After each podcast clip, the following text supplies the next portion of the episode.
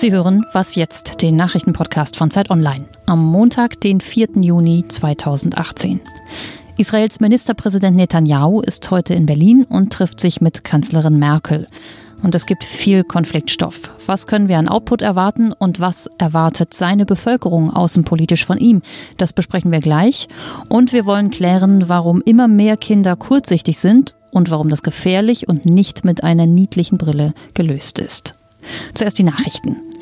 Vor zwei Wochen saß Facebook-Chef Mark Zuckerberg im EU-Parlament vor den Abgeordneten. Heute wird der gehört, der den Datenskandal um Facebook und Cambridge Analytica an die Öffentlichkeit gebracht hat. Christopher Wiley, Ex-Mitarbeiter der Firma. Die Datenanalytiker sollen sich private Daten von Millionen Facebook-Nutzern verschafft haben und letztendlich ging es dann offenbar darum, den US-Präsidentschaftswahlkampf zu beeinflussen. Wiley wird vor dem Justiz- und Innenausschuss des EU-Parlaments aussagen. Wir sind noch lange nicht am Ziel. So das nüchterne Fazit nach dem ersten Tag der Klausurtagung der SPD-Bundestagsfraktion in Berlin. Die Partei braucht ein schärferes Profil, so Parteichefin Nahles. Und ein Comeback der SPD kommt nicht über Nacht, meint auch Stefan Weil, Ministerpräsident in Niedersachsen. Die Klausurtagung wird heute fortgesetzt. Redaktionsschluss für diesen Podcast ist 5 Uhr.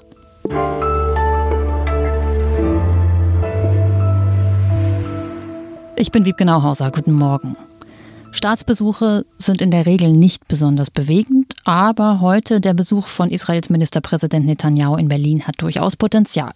Die Abkehr vom Atomabkommen mit dem Iran zusammen mit den USA, dann die Verlegung der US-Botschaft nach Jerusalem. Hier wurde beeindruckend viel Porzellan zerschlagen in letzter Zeit. Und dann ist da ja auch noch die Kritik von Merkel an der israelischen Siedlungspolitik, die für Anspannung im Verhältnis sorgt.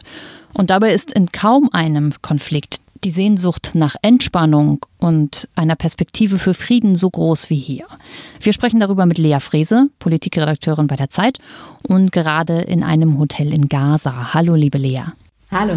Was verspricht sich Netanyahu deiner Meinung nach von diesem Besuch? Weil Partner für seine Idee von einer Abkehr vom Atomabkommen mit Iran wird er wahrscheinlich nicht finden. Was will er hier eigentlich? Also ich glaube, Netanyahus Europareise kommt jetzt in einem Moment, in dem die europäischen Beziehungen zu Israel so unklar sind wie sehr lange nicht.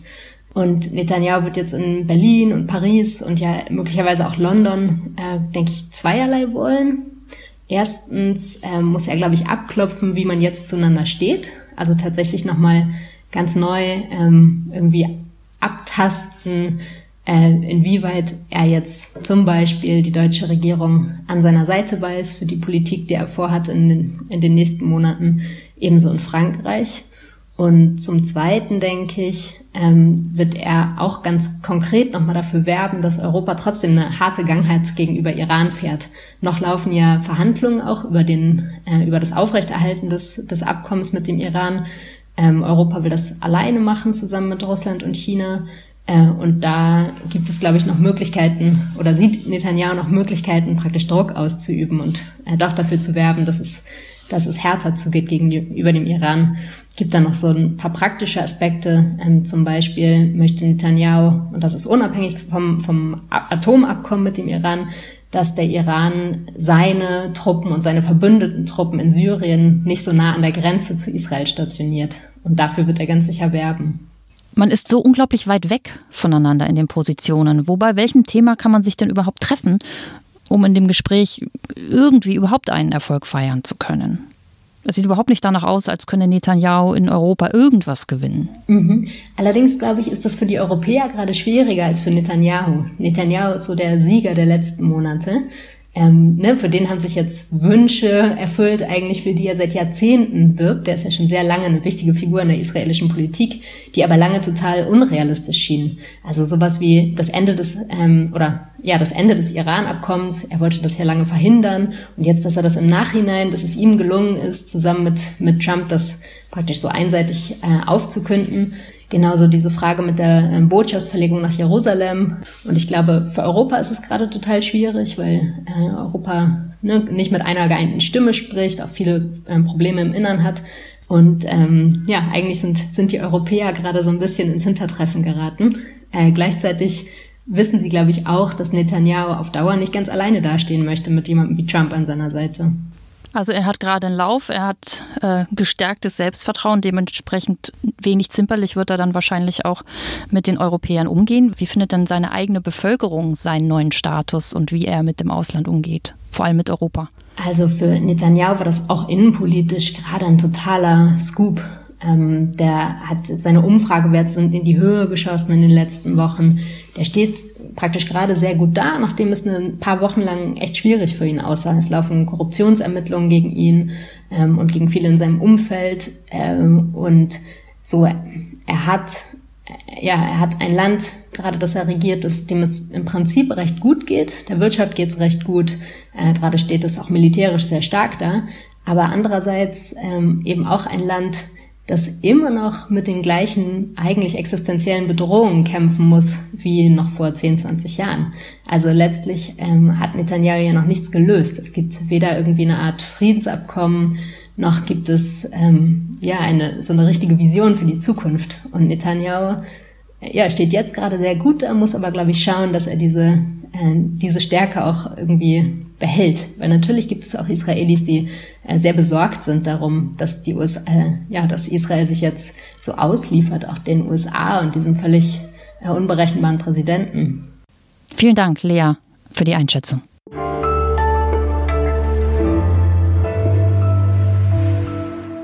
Und sonst so? Jetzt geht's bald los für Alexander Gerst, also Astro Alex, wie er natürlich heißt. Er fliegt am Mittwoch zur ISS als erster deutscher Astronaut, der auch zeitweise das Kommando übernehmen wird. Es kann eben viel schiefgehen und deshalb wird mit ziemlich vielen Ritualen versucht, gegenzusteuern. Heute zum Beispiel wird die Rakete aufgestellt und zu den Vorbereitungen gehört es dann, dass ein orthodoxer Priester sie segnet und ein Gebet spricht. Aber je näher der Start rückt, desto rustikaler das Ritual. Als letztes wird angeblich einfach nochmal gegen einen Reifen gepinkelt.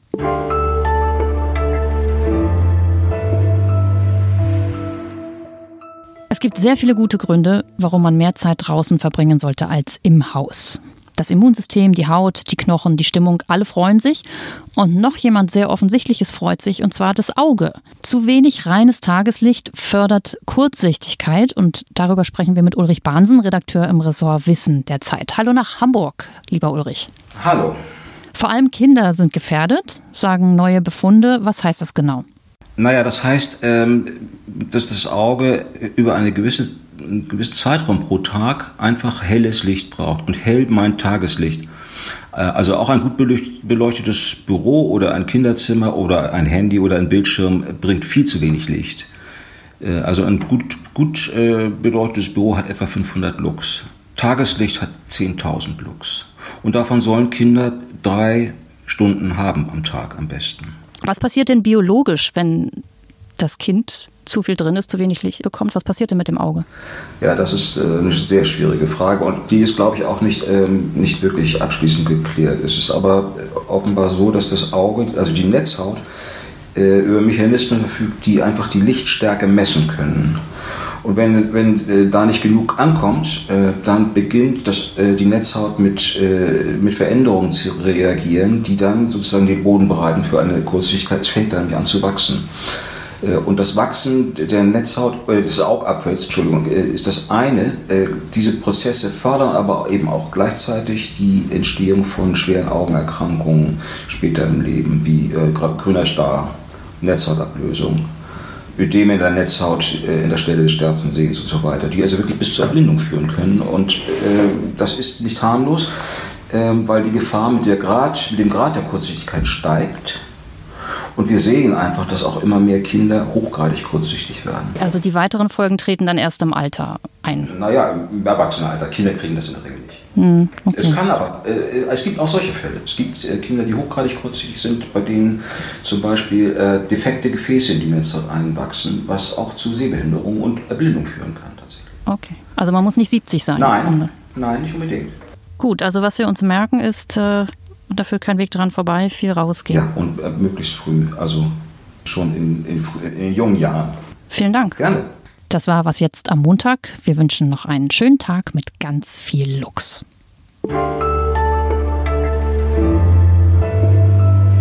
Drei Stunden draußen. Ich glaube nicht, dass das bei mir früher geklappt hat, ganz ehrlich. Bei dir? Ich kann mich gut erinnern, dass meine Mutter uns einfach rausgeschickt hat. nicht äh, um unsere Augen zu schützen, sondern weil sie uns aus dem Haus haben wollten, damit sie in Ruhe Haushalt machen konnte und so weiter.